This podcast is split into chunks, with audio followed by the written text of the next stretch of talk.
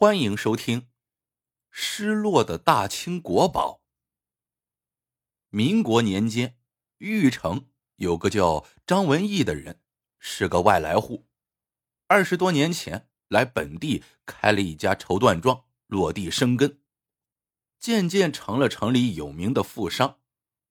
这几年他年纪大了，把生意交给了一个姓李的掌柜打理，自己则过着深居简出的生活。张文义妻子早逝，膝下有个独子叫张远山。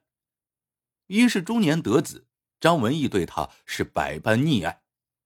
张远山长到二十来岁的时候，已是全城有名的纨绔子弟，打架斗殴，惹祸不断。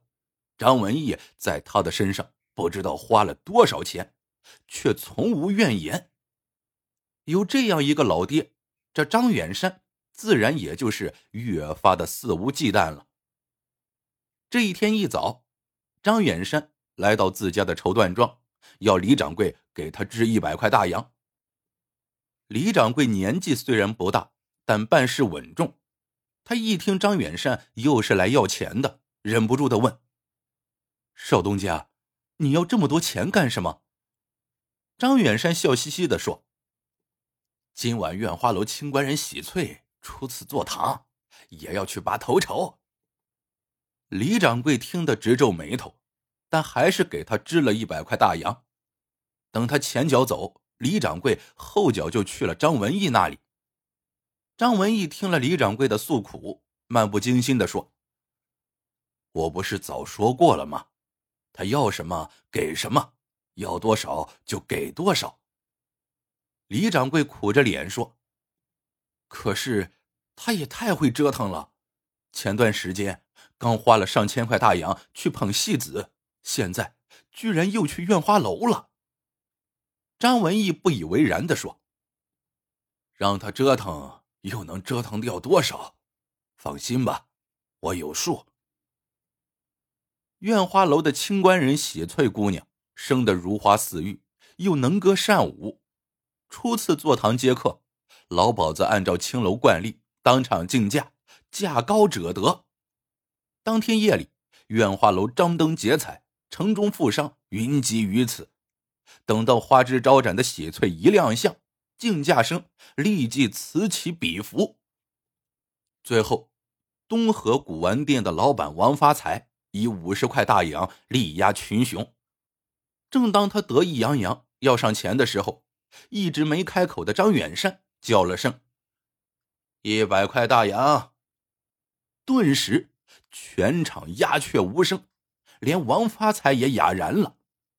大家倒不是被这个价钱吓到了，而是都知道张远山这个人难缠，扫了他的兴，他能跟你没完没了。况且他背后还有个出了名的护犊子老爹，大家都是出来找乐子的，没必要给自己惹麻烦。张远山见众人都被自己镇住了。正得意的时候，一个声音却不知趣的响起：“现如今，钱财再多又有什么用？”众人顺着声音望去，见说话那人六十来岁，瘦弱枯竹，衣着装饰都跟本地人不同，估计是外地客商。众人对他的话深有同感。现在日本人占领了大半个中国。每天都有成百上千的人逃难进玉城，物价飞涨。一个月前，一块大洋可以买五十斤大米，现在只能买十斤了。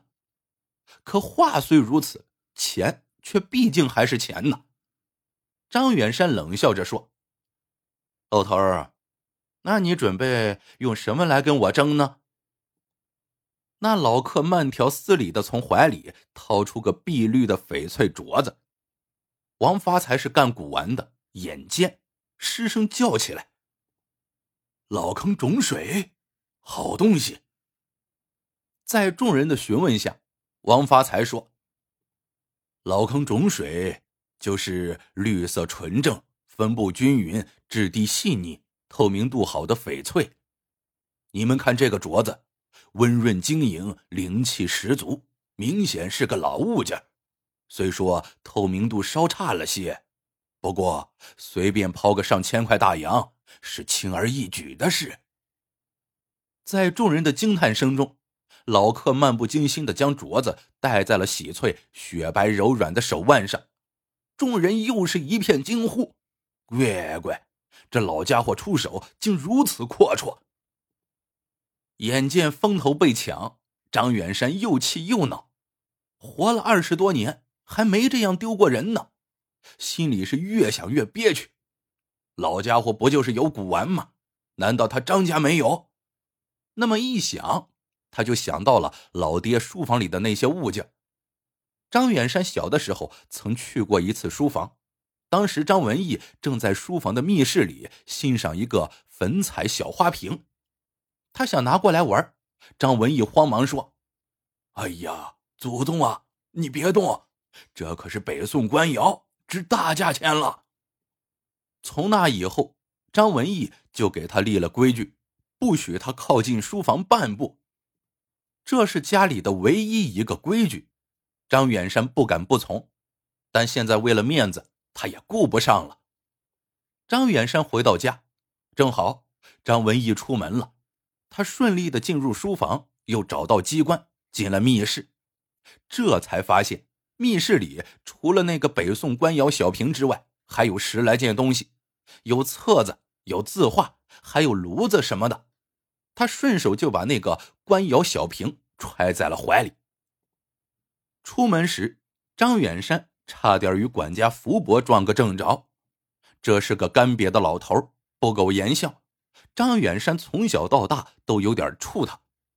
福伯疑惑的问他：“这么急去哪儿啊？”他哪敢说实话，含糊应付两句就直奔院花楼。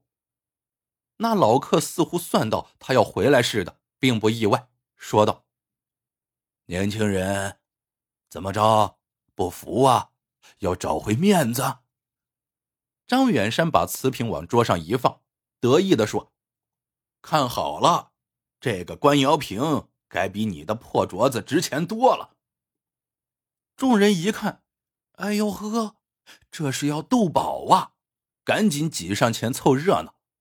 老客上下一打量瓷瓶，突然笑起来，转头对王发财说：“王老板，你是行家。”来教教这个小朋友吧。王发财只瞄了一眼，哑然失笑，说道：“这要是北宋官窑，那我们喝酒吃饭的杯碗都是官窑了。这北宋官窑的特点是釉质莹润温雅，有以釉面开大裂纹片著称，底有纹钉烧痕，有紫口铁足的特征。”大家再瞧这件，这胎，这做工，嗨，感情啊，这造假的也是个二把刀啊！众人哄堂大笑。张远山气恼的提起瓶子就要摔，老客夹住他的手，冷笑说：“大家都在喝酒作乐，你扔个响算什么？要扔啊，扔外面去吧！”张远山脸都憋紫了。一跺脚，恨恨的把瓶子扔在桌上，转身就走。毕竟是坏了家里的规矩，张远山心中忐忑，主动向父亲说起了此事。张文义丝毫没有怪罪他的样子，说道：“我过去也喜欢古玩，只可惜不懂行，被人骗了不少钱。我把那些假东西都留着，就是要告诫自己断了这念想。”张远山不解的说：“可我记得小时候你对我说过，那些东西很值钱呀。”张文义忍俊不禁说道：“我买回来的时候啊，确实是花了不少钱呢。”原来是这么回事啊！张远山失望之余又说：“爹，今天这面子我丢大了，不找回来以后没法混了，要不……”你给我钱，我去买。我就不信，这偌大的玉城就没有一件东西比那破镯子值钱。张文义竖起大拇指，说道：“不愧是爹的好儿子，是个男人就该这么不服输。”说着，他从怀里掏出一沓银票，数也不数就给了他。张远山乐不可支的接过银票，起脚就出门了。等他走后，张文义的笑脸突然凝固了，呼吸急促，似乎在强忍着。终于，他忍无可忍的怒吼一声，猛地掀翻了桌子。一旁的福伯叫了声“老爷”，张文义面目狰狞的吩咐道：“阿福，你去查查那个老客是什么来路。”天亮后，福伯回来了，说那老客叫梁东，来自京城，现在就住在院花楼里。张文义冷笑不已，说道：“梁东。”不，这是他来找我们了。你去把李掌柜叫来，我们一起商量一下。当天深夜，熟睡中的王发财被人拍醒，他迷迷糊糊的睁开眼，惊恐的发现床边竟然站着三个人。他大惊失色，但才一发声，嘴巴就被张家绸缎庄的李掌柜给堵住了，然后。他看到一向与人为善的张文义挥拳猛击他的肚子，他顿时痛醒了。张文义喘着粗气说：“王发财，你三言两语就把我真正的北宋官窑给骗走了，你是气我治不了你，还是太相信那个老客可以保护你呀？”王发财连连求饶：“张老板，那瓶子……”确实是假的呀！话没说完，福伯又上前揍了他几下，冷笑说：“当年我们兄弟五个为了这些东西只活下来两个，难道我们还不知道是真是假？”王发财心里咯噔一声，不敢不说实话了。他哀求道：“我实话说了吧，什么老坑翡翠？”什么官窑赝品的，都是那老客让我说的，都怪我一时贪财，我不知道你们之间有什么恩怨，也不想知道，求求你们放过我吧。张文义笑了起来，说：“你不想知道，我偏偏就要让你知道，也好叫你死的明白。当年，张文义。”还叫小义子，是宫中藏宝阁的一个小太监。眼见着清朝快亡了，他与阿福等五个小太监密谋之后，于一天夜里纵火烧宫，趁乱从藏宝阁偷走了一批价值连城的宝物，又互相掩护，连夜将宝物送出了宫。宫中失盗，负责守卫的侍卫受到了牵连，被斩了十几个，其中。就有统领胡铁城的亲弟弟，胡铁城发誓要查清此案。经过一番调查，终于将张文义等五人捉拿归案。这也是五人命不该绝。正当胡铁成准备逼问他们宝物的下落时，大清朝突然没了，朝廷上下一片混乱，他们也趁机逃脱。胡铁成恼羞成怒，一路追杀，最后除了张文义和阿福之外。其他三人都被他给杀了。张文义和阿福深知胡铁成不会放过他们，于是隐姓埋名到了玉城。果然，二十多年过去了，胡铁城还没有放过他们。从胡铁城用翡翠玉镯激起张远山的好胜心，从而使北宋官窑瓶露面，进而锁定他们身份上判断，他应该早就进了玉城。暗中调查他们很久了。王发财听了这些话，知道自己必死无疑了。这个时候，他也倒不怕了，问：“那张远山又是怎么回事？你只是个太监而已。”张文义冷笑说：“他是我养了二十多年的一个棋子，我在他身上花了那么多钱，为的……”就是让他提前把一生的荣华富贵享受尽了，等到我要他死的那天，他也不至于恨我。说罢，李掌柜走上前来，举起了刀子。张远山喜滋滋的拿着一个真正的乾隆粉彩碗出现在那老客面前。这回老客没有开口嘲笑他，而是为他沏上茶，自称胡铁成，又温和的说：“小伙子，你好像根本不知道自己是谁。”张远山一愣，说道：“开什么玩笑？你不打听打听，这玉城里还有谁不认识张家大少爷张远山呢？”胡铁成摇头说：“那只是你表面的身份，这不怪你。”因为张文义隐瞒了你的身世，他骗了你二十多年。张远山大笑：“哼，你这老儿输不起，居然想挑拨我和我老爹的关系！我告诉你，这世上每个人都可能骗我，但他绝对不会。”胡铁成怜悯的说：“你虽放荡不羁，却并不是笨蛋。”你仔细想想，你见过你母亲吗？就算她早就死了，可你见过她的遗物吗？不可能，因为你家里根本就没有一点女人的痕迹。张远山心中骇然，他怎么会知道这事？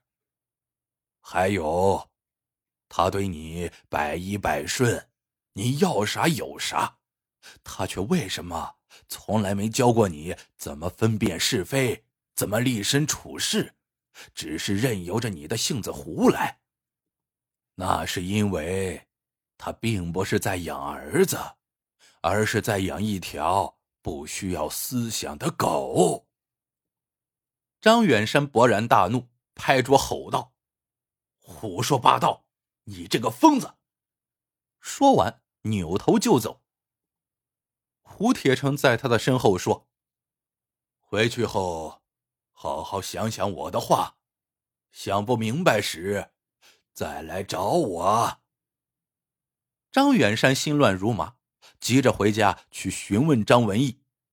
在路过王发财的古玩店的时候，他惊讶的看到了王发财一家五口人的尸体正被警察从里面抬出来。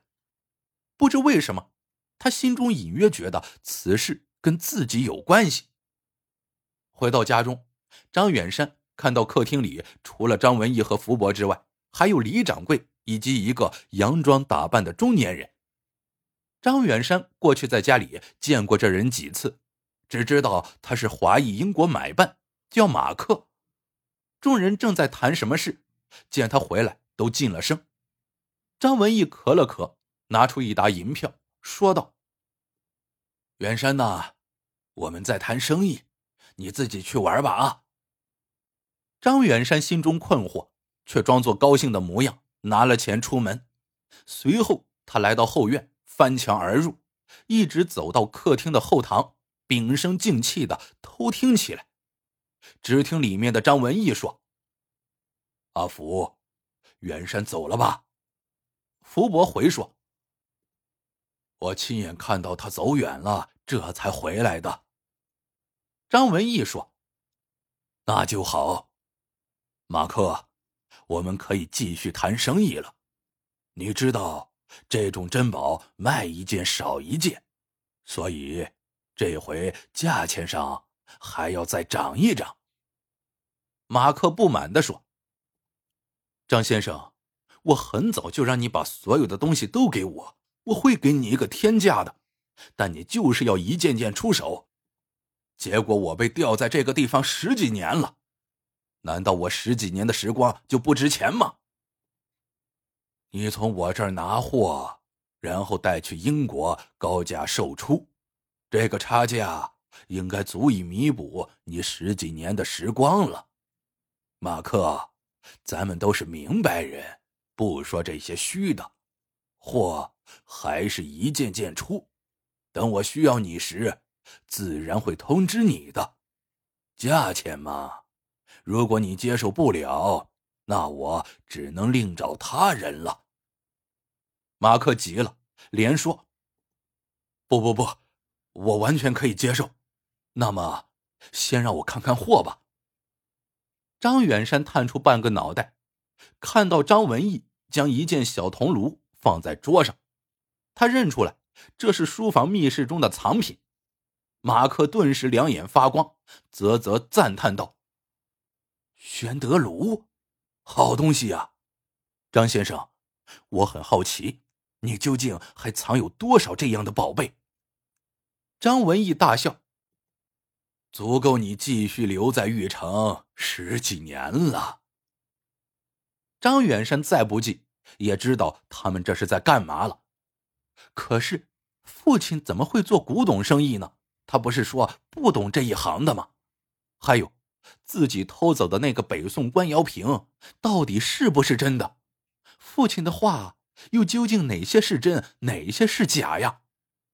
胡铁成似乎早就预料到张远山会再来找自己，请他落座之后，说道：“要想知道当年的事，你首先要相信张文义不是个好人。”张远山心中烦躁，没好气的说：“我不是小孩子了，我自己能判断。”于是胡铁成将当年的事一一说了出来，又说：“张文义从小净身入宫，不可能有儿子，你是他的义子，而你的亲生父亲其实是死在他手里的。”清朝灭亡之后。胡铁成失去官职，但为了给弟弟和祝兄弟报仇，他一直在追查张文义等五人的下落。张文义无路可逃，为了脱身，也为了独吞那批宝物，他伙同阿福杀死其他三人，又杀了两个回乡的小太监，并把两人的面孔捣烂，伪造五人一起被土匪劫杀的假象。这一招确实毒辣，骗过了胡铁成。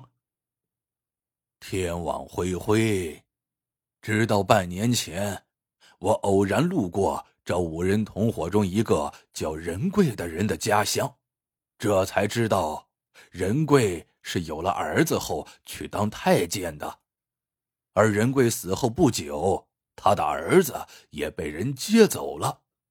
我找到仁贵的家人一问，得知当年接走那孩子的人。竟然就是早已死了的张文义和阿福。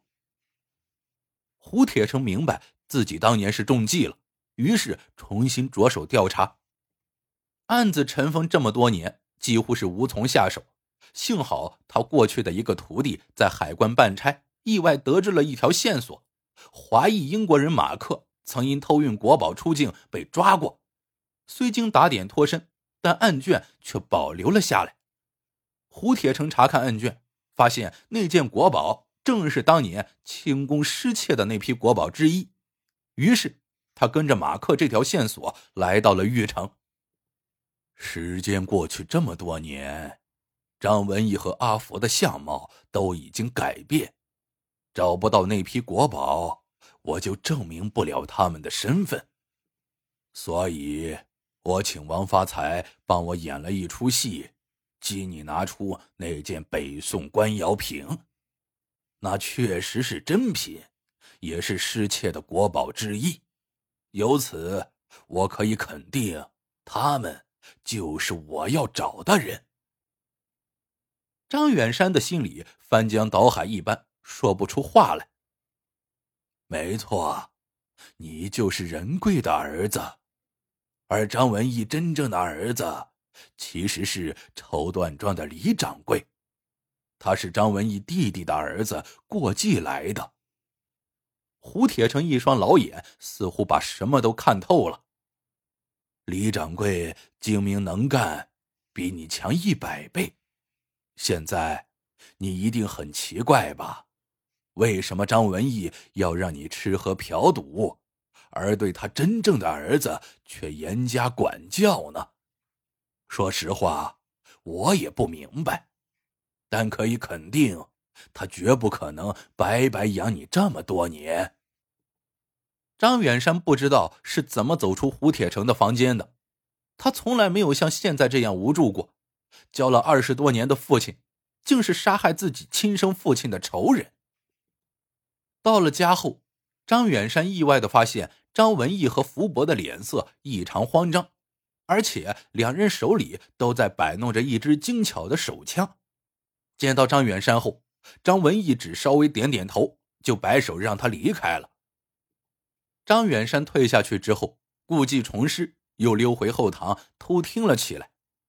只听张文义说：“我们大意了，万万没想到胡铁成会用上这么一招。”福伯冷冷的说：“当初你收养那个野种时，为的不就是这一天吗？”张文义叹了口气，说道：“话虽如此，可我到底是有些不忍心。若不是马克出了事，也绝不可能如此。”张远山听了一会儿，这才明白，原来马克带着那件宣德炉还没出城，就被胡铁成举报了。警察在马克身上搜出了国宝。本来警察局根本联想不到轻功失窃那样的陈年旧案。但胡铁成从中作梗，警察局长较了真，把马克扣押审问了。张文义很早就在防备出现这种意外情况，并与马克商量了对策。马克按照他们的约定，一口咬定是张远山偷来卖给他的。张远山是出了名的纨绔子弟，偷盗宝物很合理。接下来警察肯定会来找他对质，所以他必须得死。张远山像掉进了冰窟窿，浑身冰冷。直到现在，他才知道，张文义确实是当养一只狗一样在养着他。他活着的唯一目的就是顶罪。想到自己过去在张文义的纵容下做的那些恶行，他悔之莫及。这时，外面传来子弹上膛的声音，跟着福伯的脚步声传来。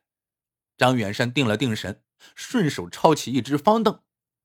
福伯刚走进后堂，还没有反应过来，脑袋就被砸开了花。张文义听到动静，一激灵站起。张远山本能的抄起福伯掉在地上的手枪，冲张文义开了枪。张文义身中数枪，并没有立即死。他苦笑说：“我养你，本是为了替我消灾，没想到，竟成了我的催命鬼。”张远山怒不可遏，喝道：“张文义，我这是在为我爹仁贵报仇。”张文义一愣，说道：“仁贵八岁净身入宫，哪里会有儿子？你就是我在路边捡的一个孤儿，你父母是谁，只有天晓得。”张远山如遭雷击，顿时呆在了那里。你一定是听信了胡铁成的话吧？可是，难道你没想过，为什么二十多年了，他还不肯放过我？张文义呵呵笑着，似乎在嘲笑他，又像是在嘲笑自己。那些宝贝，可以让任何人疯狂啊！当天晚上。胡铁成来到张家，看到倒在地上的张文义和福伯，轻蔑一笑，随后径直来到书房。经过仔细寻找，密室入口出现在他的面前。他走进去，却惊愕的发现里面竟空空如也，只留有一张纸条，上面写着：“机关算尽，两手空空，悔之莫及，或可弥补。”落款是张远山。胡铁成呆立半晌，突然长嚎一声，喷出一口鲜血，人像木头一样直挺挺的栽倒在地上。